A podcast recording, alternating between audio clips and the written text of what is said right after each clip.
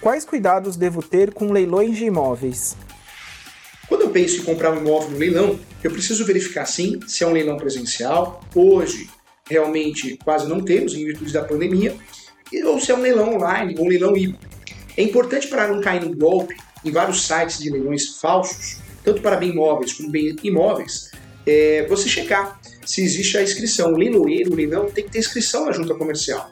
Se ele não tem essa inscrição, cuidado, esse leilão não é um leilão é, regular. Existe aí um exercício legal da profissão que inclusive é crime. Outro ponto importante é analisar se o site não é falso, se esse leilão não tem muitas ações judiciais, você descobre com facilidade, digitando o nome do leilão, o CNPJ, o CPF, as informações que você tem no site do TJ de cada estado. Com isso você consegue se proteger.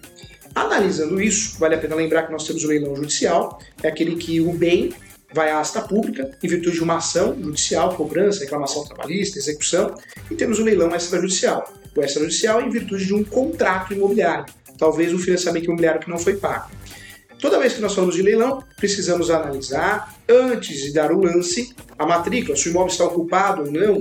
Temos que analisar o edital, se eu tenho direito à vaga de garagem, é um grande erro que acontece comum é, se eu tenho acesso à escritura pública, ou, ou melhor ainda, né, a matrícula, a certidão de propriedade, e vale a pena também sempre tentar entrar no imóvel, se possível. É muito difícil, mas se você entrar, você consegue verificar se tem manutenção para fazer ou não.